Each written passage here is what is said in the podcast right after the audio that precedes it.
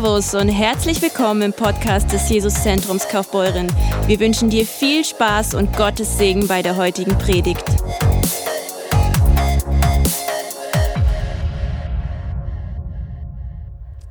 Voll gut. Ähm, ich möchte meine Predigt heute mit ähm,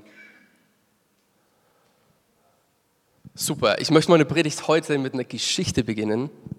Und zwar ähm, diese Geschichte geht um jemanden, der in den USA lebt und der Name von dem ist Patrick ähm, Hollowan.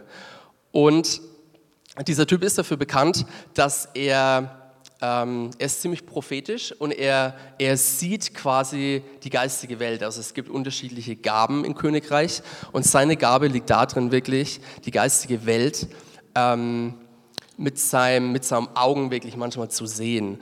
Und der hat, vor einigen Wochen habe ich die Story gehört und die hat mich so ermutigt und so begeistert. Und in der Story geht es darum, dass dieser Typ an einem Friedhof vorbeilief und er sah dort auf diesem Friedhof in Geist wirklich lauter Engel stehen und ein Engel stand jeweils hinter einem Grab und es waren ungefähr 90 Prozent, also hinter 90 Prozent den Gräbern standen Engel und die hatten sowas ähnliches wie so eine kleine Schatztruhe in der Hand. Und er hat sich die Frage gestellt, was, was machen die da und was ist in dieser kleinen Schatztruhe drin? Und irgendwann ähm, war er dort auf einer Beerdigung in, auf diesem Friedhof quasi und er hat Jesus gefragt, hey Jesus, darf ich diese Engel fragen, was sie hier machen und was sie hier in ihrer Hand tragen. Und Jesus hat gesagt, klar. Und er hat einen dieser Engel gefragt und er hat gefragt, hey, was, was, was macht ihr da? Und was, was habt ihr in, in diesen Truhen, die ihr da bewacht? Und einer der Engel hat ihm geantwortet und hat gesagt, ähm, wir tragen die Berufungen der Leute in diesen Schatztruhen. Und zwar sind es die Berufungen, die die Leute verfehlt haben die Berufung. Und es waren ungefähr 90 Prozent und natürlich waren auf diesem Friedhof auch natürlich nicht Christen. Und die haben gesagt, wir warten so lange hier, bis jemand anderes kommt, um diese Berufung wieder auf sich zu nehmen und weiterzugehen. Und es hat mich so tief berührt, dass circa, ähm, dass circa 90 Prozent, hinter 90 Prozent der Gräbern wirklich Engel standen, die auf diesen Berufungen aufgepasst haben. Und es hat mich irgendwie so tief berührt, weil ich finde, wir leben gerade in einer Zeit, wo es einfach verstärkt um das Thema Berufung geht. Und deswegen ähm, ist eigentlich der Vers, um das sich heute alles geht, ähm, in 2. Timotheus 1, Vers 12, die Zuversicht meiner Berufung befähigt mich, jede Schwierigkeit ohne Scham zu überwinden. Und ich glaube, wenn das jemand schreiben konnte, dann Paulus, weil Paulus derjenige war, der so verfolgt wurde, der so ähm, eigentlich auch gequält wurde und so viel erleiden musste wegen seines Glaubens. Und er schreibt, Zuversicht meiner Berufung befähigt mich, jede Schwierigkeit ohne Scham zu überwinden. Das heißt, da war irgendwas, was ihn wirklich, was ihn angetrieben hat, was ihn befähigt hat, was ihn quasi die, die Power gab, wirklich durchzuhalten und wirklich den Lauf weiterzulaufen. Und ich finde, wir leben gerade in einer Zeit, wo... Ähm, wo wir uns die Frage stellen, was sollen wir tun oder ähm, wie soll es weitergehen? Wie, wie schaut es morgen aus? Wie schaut es nächste Woche aus? Und ich glaube, es ist mehr wichtiger denn je, dass wir Gott wirklich fragen, ähm, ähm, was unser Auftrag wirklich ist und was wirklich unsere Berufung ist. Ähm, ich würde gern in diesem Thema heute, in diesem Thema Berufung heute einfach ein bisschen tiefer reingehen. Ich möchte es aber von einer anderen Seite her aufrollen, denn ich möchte ähm, es von der Seite Prophetie aufrollen. Ich möchte mit Prophetie anfangen. Wir hatten vor sechs Wochen oder vor sieben Wochen ähm, ein Power-Wochenende, wo wir prophetisch dienen konnten, wo prophetisches Gebot, äh, Gebet angeboten wurde. Und wenn ich damals immer an Prophetie gedacht habe, dachte ich, ähm, immer an Ereignisse in der Zukunft. Ich dachte immer dran, wie, und wie reagieren wir auf diese Ereignisse? Und ich möchte heute eigentlich so ein bisschen auf Prophetie eingehen und was es mit Identität und Berufung wirklich zu tun hat. Ähm, und zwar würde ich da gern in Lukas 11, Vers 1 bis 5 ein bisschen reintauchen. Und es ist total interessant, denn also ich möchte ich möcht quasi am Anfang so ein bisschen einen groben Überblick über Prophetie wirklich geben. Was ist Prophetie? Und ich habe mir so Gedanken darüber gemacht, wie lässt sich das Thema Prophetie so schnell wie möglich und so genau wie möglich und so kurz wie möglich zusammenfassen. Und das hier kennt wahrscheinlich jeder, das hat wahrscheinlich jeder schon mal gebetet. Und ich finde es total interessant, dass die Jünger damals zu Jesus kamen und Jesus wirklich gefragt haben, hey, lehre uns beten. Lehre uns, was du da eigentlich immer auf deinem Berg machst. Lehre es uns, wir möchten das auch. Und, und Jesus antwortete ihnen, und ich werde es nochmal von vorne vorlesen, und es begab sich, dass er an einem Ort im Gebet war und als er aufhörte, sprach einer seiner Jünger zu ihm, Herr, lehre uns beten, wie auch Johannes seine Jünger lehrte. Da sprach er zu ihnen, wenn ihr betet, so sprecht, unser Vater, der du bist im Himmel, geheiligt werde dein Name, dein Reich komme, dein Wille geschehe, wie im Himmel, so auf Erden. Gib uns täglich unser nötiges Brot und vergib uns unsere Sünden, denn auch wir vergeben jeden, der uns etwas schuldig ist. Und führe uns nicht in Versuchung, sondern erlöse uns von den Bösen. Und ich finde, dieses Gebet erklärt eigentlich im also ein paar Textpassagen, um was es in Prophetie wirklich geht. Denn es geht um dein Reich komme, dein Wille geschehe, wie im Himmel so auf Erden. Als Jesus auf der Erde war, sprach er ganz oft davon, mein Reich wird kommen oder mein Reich ist nahe und siehe, es ist sogar schon hier. Und ich finde, wenn wir über Prophetie reden, dann ist Prophetie eigentlich nichts anderes, als dass wir das, was im Himmel eigentlich schon längst Realität ist, das heißt, im Himmel gibt es keine Krankheit, im Himmel gibt es kein Leid, keine Ungeduld und ähm, es ist nichts anderes, als wir, wir, wir sehen, was im Himmel schon längst Realität ist und sprechen es eigentlich auf die Erde. Das ist nichts anderes, was, was Prophetie wirklich macht. Und ich glaube, dass wir dort auch die Fragen finden oder die Antworten finden auf, wer bin ich wirklich und was ist meine Aufgabe wirklich. Und ähm, ein wichtiger Baustein unserer Identität und Berufung, den ich vorher noch legen würde, quasi ähm, als wie so eine Art Teppich. Ich finde, es ist total wichtig zu verstehen, ist die Frage, ist Gott in Kontrolle? Und das sagen wir oft immer, wenn wir beten oder wenn es uns nicht gut geht oder wenn wir gerade ähm, auf der Suche nach Antworten sind. Gott ist in Control, Gott ist in Kontrolle. Und ich möchte diese Frage heute anhand von einem Bibelvers wirklich ähm, beantworten, denn, oh jetzt, Update abgeschlossen. Cool. Ähm, und zwar, ich finde, wenn wir über Identität sprechen, ist es total wichtig, auf diese Frage einzugehen, denn sie legt einen wichtigen Grundstein für Identität.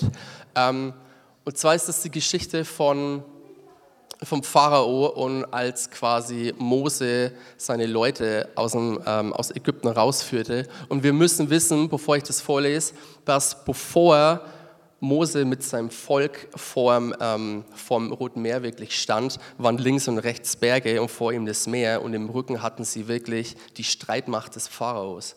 Und sie hatten natürlich total Angst, sie wussten nicht, was sie tun sollen und sie schrien zu Gott und flehten zu Gott, dass Gott ihnen mehr oder weniger zeigt, was sie tun sollen. Und ich lese zum Vers 10 vor.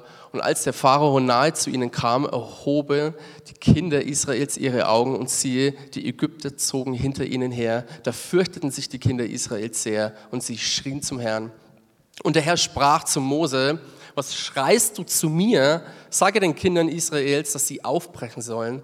Du aber hebe deinen Stab auf und strecke deine Hand über das Meer und zerteile es, damit die Kinder Israels mitten durch das Meer auf den Trockenen gehen können. Und dieser Satz hat mich total berührt, dieser ähm, Satz, was schreist du zu mir? Das ist dieses, hey, was, was jammerst du zu mir? Sag deinen Kindern, was sie tun sollen, nimm deinen Stab, nimm deine Autorität und teile das Meer. Und in den Übersetzungen steht nicht, nimm den Stab und ich werde das Meer zerteilen, also Gott. Er sagt, nimm den Stab und zerteile das Meer. Und ein Stab ist immer symbolisch für Autorität. Er wollte zu Mose sagen, hey, du hast die Autorität. Du hast den Stab, zerteile das Meer. Natürlich durch Gottes Hilfe. Aber dieses, was schreist du zu mir, ich will, dass du es machst, ist, finde ich, was total Tiefes, was wir verstehen müssen, wenn es um Identität geht. Denn Gott, und im nächsten Satz, Gott hat die volle Aufsicht, aber er hat nicht die Kontrolle, er hat uns diese Kontrolle überlassen. Und mit Kontrolle meine ich, ähm, Gott könnte die vollkommene Kontrolle haben. Gott könnte hier auf Erden vollkommen alles lenken und könnte unseren Willen lenken, unsere Entscheidungen lenken, aber er möchte es durch uns tun. Und ich würde sagen, dass Gott ähm, selten in das Geschehen eingreift, weil er sich eigentlich wünscht, es durch uns, sein, also durch uns, seine Kinder, das zu tun. Und ich finde, und ähm, in Amos 3, Vers 7 unterstreicht es das auch nochmal. Mein Gott, der Herr tut nichts, ohne dass er sein Geheimnis seinen Knechten, den Propheten, geoffenbart hat. Ähm, ich fand es krass, das zu hören oder das zu lesen, denn ich denke mir immer, ich sitze oft in Situationen daheim und bete und Gebet ist wichtig. Gebet setzt wirklich einen Grund und einen Teppich dafür, auf das, was passieren soll. Aber oft denkt sich Gott, hey, geh doch einfach hin und bete für den Geh doch einfach hin und erzähl ihnen von mir. Und das ist was, was wichtig ist, was wir, glaube ich, wenn es um Identität und Berufung geht, was wir verstehen müssen, dass Gott es durch uns tun möchte. Halleluja. Ähm, wenn wir im nächsten Schritt über unsere Berufung reden, das heißt über unseren Auftrag, ich glaube, es ist ein Unterschied ähm, von Beruf und zu Berufung. Ich glaube, dass jeder dass jeder hier quasi eine Berufung hat, dass jeder einen Auftrag hat wirklich von Gott, jeder individuell. Und ich glaube, dass wir dorthin kommen, indem wir einfach nur herausfinden, wer wir wirklich sind. Ich glaube, dass unsere Identität zu unserer Berufung wirklich führt. Umso mehr Gott uns wirklich zeigt, was er von uns denkt und wie er uns wirklich sieht und was wir tragen, umso mehr werden wir wirklich herausfinden, was unsere Berufung ist. Und ähm, ich möchte kurz mal so ein bisschen auf so die Lebensphase von so einem, von so einem typischen Menschen, also ich nehme jetzt mal vielleicht mal mich als Beispiel her, so ein bisschen drauf eingehen. Und zwar zu der Frage, wer bin ich? Die Frage, welche Realität gab uns Identität?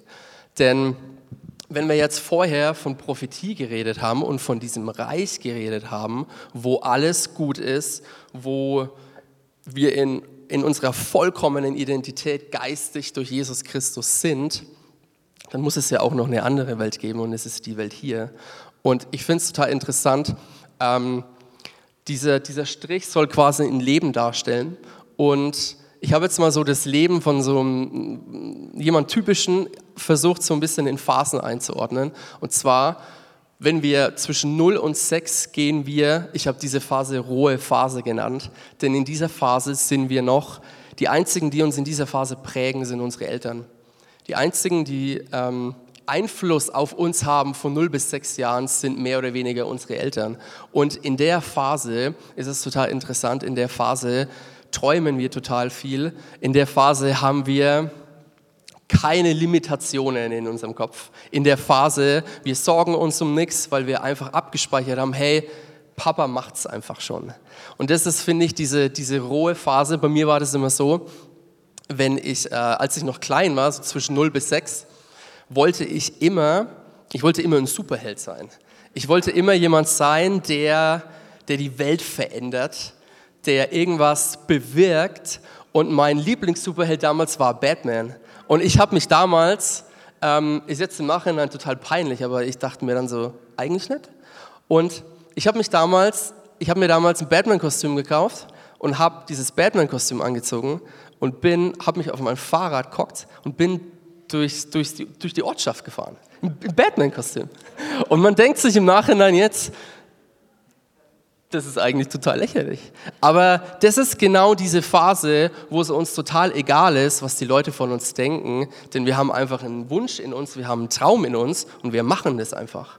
Und das ist total interessant, wenn wir uns an diese Phase zurückerinnern. Was waren da unsere, was waren unsere Träume? Was waren unsere, was waren unsere Sachen, was uns damals schon wirklich begeistert hat? Denn ab sechs Jahren beginnt was ziemlich Interessantes, die Schulphase. Und alles, was du vorher gemacht hast, nehmen wir mal an, ich, die, die Leute dort in der Schule würden rausfinden, boah, ich, in meiner privaten Zeit fahre ich mit meinem Batman-Kostüm hier durch die Ortschaft, die würden mich auslachen. Und da fängt es an, dass wir uns immer mehr darum drehen, boah, was denkt die Welt eigentlich über uns? Was denkt die Welt eigentlich über mich? Und dieses, diese, diese Wünsche, diese Träume in uns, die rücken eigentlich immer mehr in den Hintergrund. Und ich will nicht sagen, dass diese Phase schlecht ist, dass Schule schlecht ist. Schule ist wichtig. Aber ich möchte sagen, dass diese Werte, die wir brauchen gerade, die, ähm, die, uns, die uns wirklich befähigen, groß zu träumen, dass die in dieser Phase, ähm, dass wir aufpassen müssen, dass wir die nicht verlieren. Es ist total interessant, wir waren ähm, das letzte Jahr in Amerika auf einer Bibelschule und Amerika ist so das Träumerland oder über Amerika spricht, spricht man so aus, hey, du kannst, das ist das Land der grenzenlosen Möglichkeiten und es ist wirklich dieser, dieser Geist dort, hey, ähm, du kannst alles, was, was du werden willst, kannst du werden, träume einfach nur. Und das ist Hammer und ich glaube, es liegt mit unter anderem daran, dass die, ähm, dass die Homeschooling-Rate dort so hoch ist. Denn dort wird es nämlich noch erlaubt, seine Kinder wirklich daheim zu unterrichten. Und die haben quasi diese, diese, diese, diese Welt, diese andere Prägung, dieses, ähm, es ist mir jetzt peinlich oder es ist mir total wichtig, was die anderen über mich denken, die haben die ein bisschen weniger. Und Amerika ist das Land mit der höchsten Homeschooling-Rate, fand ich total interessant. Ähm, und dann eigentlich so zwischen zwischen, ich sage mal, zwischen 12 und 18 beginnt auch eine interessante Phase und es ist sozusagen die Pubertät, die jeder von uns kennt. Und ähm, was ich total interessant fand, ich habe vor einigen Tagen das Wort Pubertät im Internet einfach mal nachgeschaut und es kommt vom gleichen Wortstamm wie zum Beispiel, wenn sich eine Raupe ähm, verpuppt, die dann zum Schmetterling wird. Das, ist, das heißt, es ist der gleiche Wortstamm. Krass. Ich finde find das total krass, denn wenn man sich, wenn man sich das überlegt, dass, ähm, wenn, wenn ich mich an meine Pubertät zurück erinnere, dann war ich in meiner Zeit total in mich gekehrt. Ich war, ich war mehr präsent in mir als das, was um mich herum passiert. Und das ist eigentlich das Gleiche, was eine Raupe macht. Sie schottet sich nach außen hin ab und es beginnt ein Veränderungsprozess in diesem Kokon.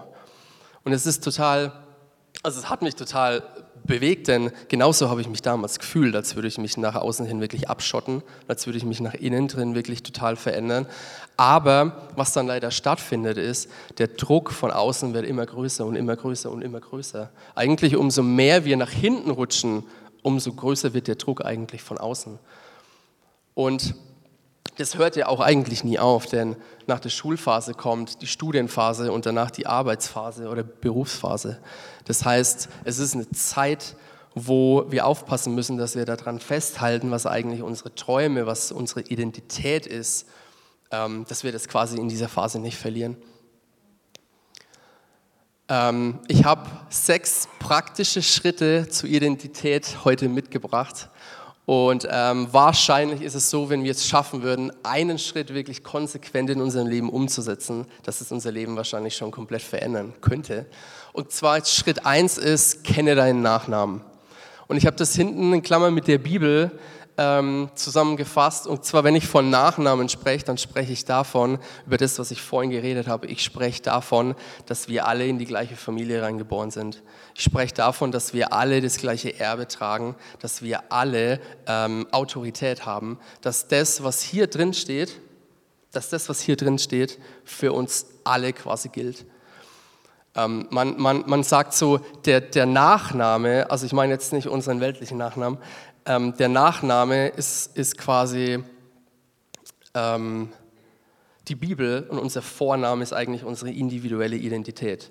Denn in diese Familie wurden wir alle geboren. Und zum Beispiel, wenn ich nochmal zurückgehe auf dieses Prinzip dieses, was Gott zum Pharao damals gesagt hat, dieses nimm deinen Stab, ich will, dass du es tust, da sind wir alle quasi reingeboren. Und es ist wichtig, dass wir das alles erkennen, dass wir das quasi verstehen. Ähm, der zweite Punkt ist, frage Gott, wie er dich sieht. Ähm, das ist was, ich würde sagen, es ist was ganz Einfaches. Es ist ein ganz einfacher Schritt, dass man sich einfach Zeit nimmt und sich einfach mal hinsetzt und sich ein Blatt Papier wirklich mal zur Hand nimmt und Gott wirklich fragt, hey Gott, was denkst du eigentlich über mich? Und was, ähm, was sind eigentlich die Dinge, die du so über mich denkst und was ist das Schöne und was, was, und es ist interessant, was man da so kriegt und was Gott einen da einfach zu einem sagt. Also ich finde es total interessant. Und ich meine, es ist, es ist das, wie Gott einen sieht. Es ist Hammer. Und ähm, Punkt 3 ist, erinnere dich zurück an deine rohe Phase. Ähm, auch ganz interessant, da waren wir vorher quasi bei der, bei der anderen Folie. Punkt 4 ist, was sind deine Träume und Leidenschaften, für was schlägt dein Herz? Ähm, Punkt 5 ist, was sagen andere Christen prophetisch über dich? Und Punkt 6 ist, folge einem Mentor. Ähm, ich finde Punkt 6 einen wahnsinnig wichtigen Schritt. Denn es ist leider ein Schritt, glaube ich, den wir, den wir ein bisschen verkannt haben, den wir ein bisschen verloren haben, glaube ich, aufgrund von unserer Vergangenheit, diesen Schritt, folge einem Mentor. Und mein, mein Wunsch war es eigentlich immer die letzten Jahre wirklich, jemandem zu folgen, der so der so 50 ist, der so, so zwischen 50 und 70 irgendwo ist, der so tickt wie ich und den ich gerne nachfolgen würde, um einfach ähm, von ihm wirklich zu empfangen, um dieser Person wirklich zu dienen. Ähm, und vielleicht stellt ihr euch einfach mal die Frage demnächst, hey Gott, ich möchte eigentlich jemanden folgen, ich möchte ähm, einen Mentor eigentlich in meinem Leben haben, zeig mir jemanden. Genau, sehr wichtiger Punkt. Ähm, wenn wir jetzt nochmal einen Schritt tiefer gehen, und zwar ähm, in diese prophetische Identität, ich habe vorher bei der vorherigen Folie, ich habe an Punkt 5 rechts quasi so einen Pfeil hingemacht. Und dieser Pfeil bedeutet, dass ich gerne beim Punkt 5 ein bisschen tiefer gehen würde, weil wir vor einigen Wochen dieses Wochenende hatten, wo wir prophetisches Gebet empfangen durften. Und wenn wir in diese prophetische Identität gehen, ähm, was sozusagen, was andere Christen über uns sehen oder was Gott über uns sieht, kam mir sofort diese Geschichte von, von Abraham. Und zwar Abraham und Sarai waren, also konnten vorher quasi lange Zeit keine Kinder kriegen. Und in 1. Mose 17 steht, als nun Abraham 99, alt war, 99 Jahre alt war, erschien ihm der Herr und sprach zu ihm, ich bin Gott, der Allmächtige, wandle vor mir und sei untadelig. Und ich will meinen Bund schließen zwischen mir und dir und will dich über alle Maßen mehren. Da fiel Abraham auf sein Angesicht und Gott redete weiter mit ihm und sprach, siehe, ich bin der, welcher im Bund mit dir steht und du sollst ein Vater vieler Völker werden. Darum sollst du nicht mehr Abraham heißen, sondern Abraham. Und dein Name, sondern Abraham soll dein Name sein, denn ich habe dich zum Vater vieler Völker gemacht. Und ich will dich sehr, sehr fruchtbar machen und will dich zu Völkern machen. Auch Könige sollen von dir herkommen. Und Gott sprach weiter zu Abraham, du sollst deine Frau Sarai nicht mehr Sarai nennen, sondern Sarah soll ihr Name sein, denn ich will sie segnen und will dir auch von ihr einen Sohn geben. Ich will sie segnen und sie soll zu Nationen werden und Könige und Völker sollen von ihr kommen. Und was hier jetzt stattgefunden hat, ist total interessant. Gott gab ihnen was Neues. Gott gab ihnen was, ähm, einen neuen Namen. Und ich finde, diese, diese prophetische Wörter, die wir oft von anderen Personen empfangen, es ist ähnlich wie hier, sie kriegen einen neuen Namen, sie kriegen eine neue Identität, sie kriegen das, was Gott eigentlich für sie hat. Und das Interessante war, ich meine, die waren 99, Abraham war 99 Jahre alt und sie konnten keine Kinder kriegen. Und ich meine, mit 99 Jahren äh, ist das jetzt nicht mehr so schlimm, denke ich mal, ähm, keine Kinder mehr kriegen zu können. Und ich glaube, die Sarah hat sich in der Bibel auch darüber lustig gemacht. Also wie soll ich in meinem Alter, wie soll ich überhaupt Kinder kriegen? Wie soll das funktionieren? Also es war, es war, eine, ähm, es war eine Situation da, die eigentlich ähm, physikalisch unmöglich war. Aber sie haben von Gott das Wort bekommen, hey, ihr werdet noch einen Sohn kriegen. Und wenn wir jetzt mal weiter reinzoomen, was diese, was diese Namen wirklich bedeuten, dann bedeutet Abraham verherrlichter Vater und die neue Identität quasi Abraham heißt Vater vieler Nationen. Das gleiche bei Sarai. Sarai heißt übersetzt meine Prinzessin und diese neue Identität heißt Sarah, noble, adelige Frau. Und hier nochmal, meinen Bund aber will ich mit Isaak aufrichten. Also Isaak ist quasi der Sohn, der daraus entstehen soll, den dir Sarah um diese bestimmte Zeit im nächsten Jahr gebären soll. Und das ist jetzt passiert, finde ich, was total interessantes. Jetzt passiert, dass Gott über sie einen neuen Namen ausgesprochen hat, also eine neue Identität, einen neuen Auftrag. Und jetzt sagt Gott zu den beiden, nächstes Jahr um dieselbe Zeit, das heißt ein Jahr später, das heißt zwölf Monate später, wirst du diesen Sohn gebären. Das heißt, wenn wir wissen, dass neun Monate, dass wir neun Monate zur Schwangerschaft brauchen quasi und es von diesen zwölf Monaten abziehen, dann blieben den drei Monate. Und es ist drei Monate, denke ich, physikalisch erstmal nichts passiert, aber immer, wenn Sarah Abraham angeredet hat, wurde Abraham nicht mehr mit verherrlichter Vater angeredet, denn er wurde mit Vater vieler Nationen angeredet. Das heißt, dieses, dieses Wort, was Sarah jedes Mal über ihn ausgesprochen hat, diese Namensbedeutung hat was mit ihm gemacht. Es, ist, es waren nicht nur Worte, es war nicht nur... Ähm, es war nicht nur Körper, sondern innerhalb von den drei Monaten ist Folgendes passiert. Es hat sich es hat sich der Geist geändert. Es hat sich die Seele verändert und es hat sich irgendwann auch der Körper verändert, damit die überhaupt ein Kind kriegen konnten. Und in diesen, in diesen drei Monaten ist eine Verwandlung passiert, eine geistige, seelische sowie auch körperliche Verwandlung hin zu einer neuen Identität und zu einer Heilung, dass sie überhaupt Kinder gebären konnten. Fand ich mega interessant.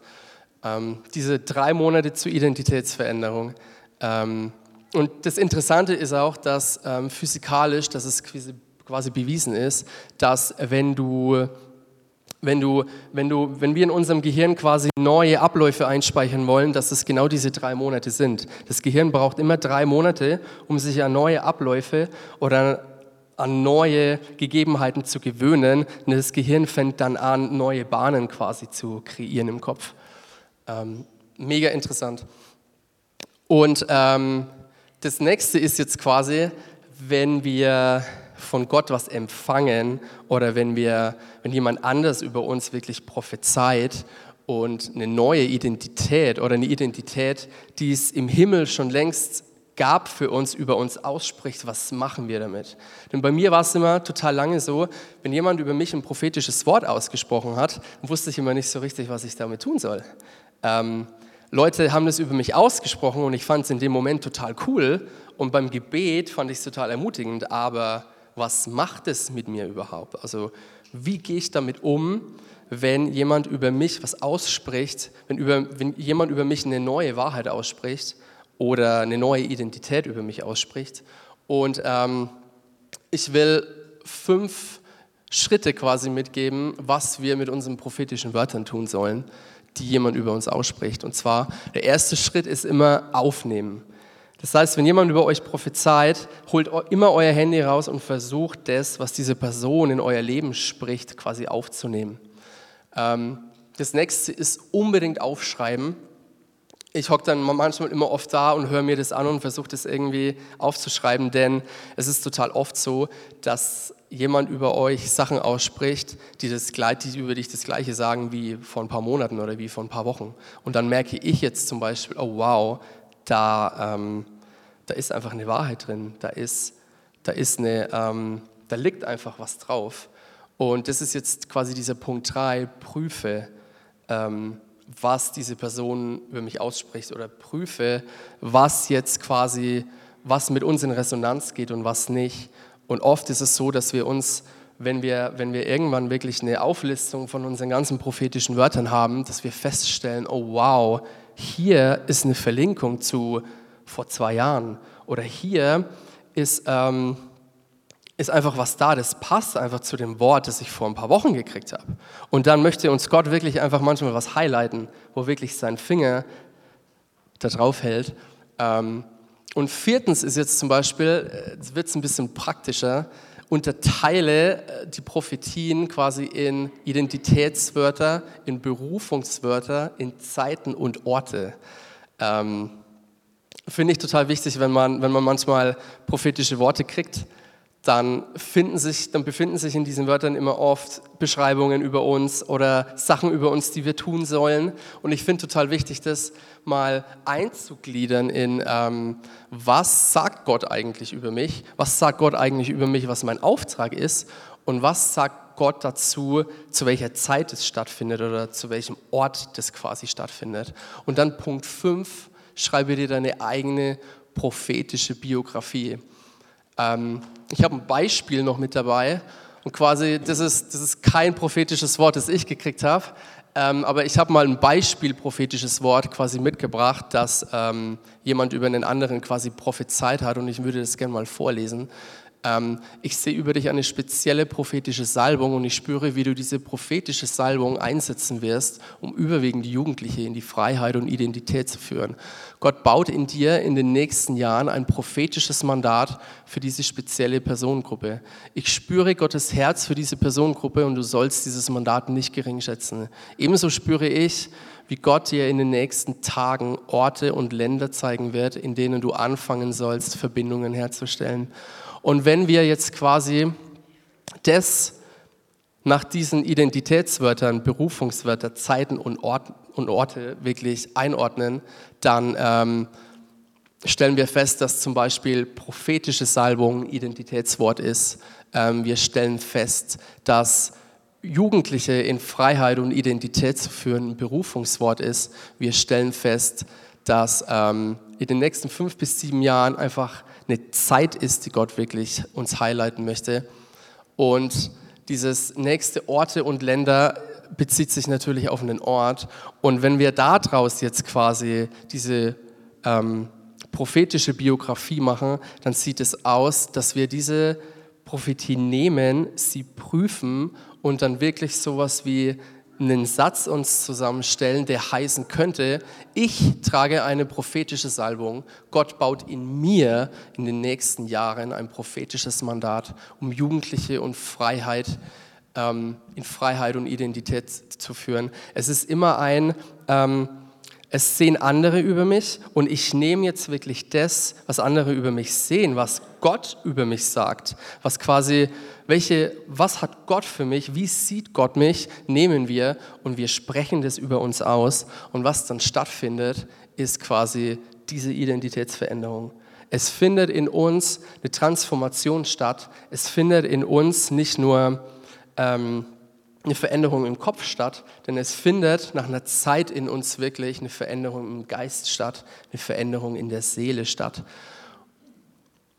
Genau, ich wollte, ich wollte euch heute quasi ähm, das Thema Berufung und das Thema Identität ein bisschen mit reinnehmen und euch praktische Schritte geben, um dort quasi tiefer zu gehen in dieser Identitätsveränderung. Ähm, das Worship-Team kann übrigens schon mal wieder auf die Bühne kommen.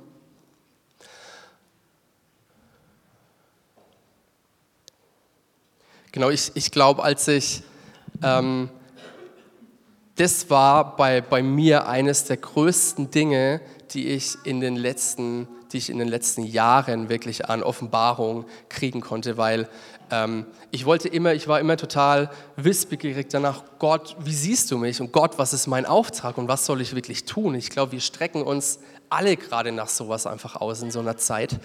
Und das ist wirklich ein praktischer Schritt dahin, ähm, wie das stattfinden kann, wie wirklich Veränderung passieren kann, aufgrund von dem biblischen Prinzip, wie wirklich einfach Worte und das, was Gott über uns sieht, zu einer Veränderung durch und durch wirklich führt. Genau, und wenn wir dann, ähm, wenn wir das dann quasi gemacht haben, dann werden wir quasi feststellen, dass es mit einem prophetischen Wort anfängt, dass es dann zu einer prophetischen Biografie wird, danach zu einer prophetischen Identität und danach zu unserer Berufung. Also es fängt total, es fängt total klein an, aber wenn wir es richtig, wenn wir richtig damit umgehen, verändert es immer unsere Identität und immer unsere Berufung. Genau. Ähm, ich möchte das, das Gebetsteam ähm, nach, vorne, nach vorne bitten. Schön, dass du dabei warst. Hast du eine Frage zur Predigt oder möchtest gerne mehr über uns als Kirche erfahren? Dann besuch uns doch gerne auf www.jesuszentrumkf.de. Sei gesegnet und bis zum nächsten Mal.